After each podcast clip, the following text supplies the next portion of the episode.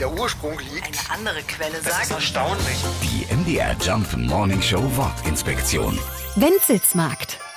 Wer auf Tradition und Rekorde steht, der fährt nach Bautzen. Der Bautzner Wenzelsmarkt ist der älteste in einer Chronik erwähnte Weihnachtsmarkt Deutschlands, auch wenn es die Dresdner nicht gerne hören. Im Jahr 1384 erlaubte König Wenzel von Böhmen den Bautznern in der Vorweihnachtszeit einen Fleischmarkt zu veranstalten. Das durfte keine andere Stadt in der Oberlausitz und so wurde der Markt immer populärer. Im Laufe der Zeit kamen zum Fleisch weitere Produkte und der Fleischmarkt wurde zu einem klassischen Weihnachtsmarkt.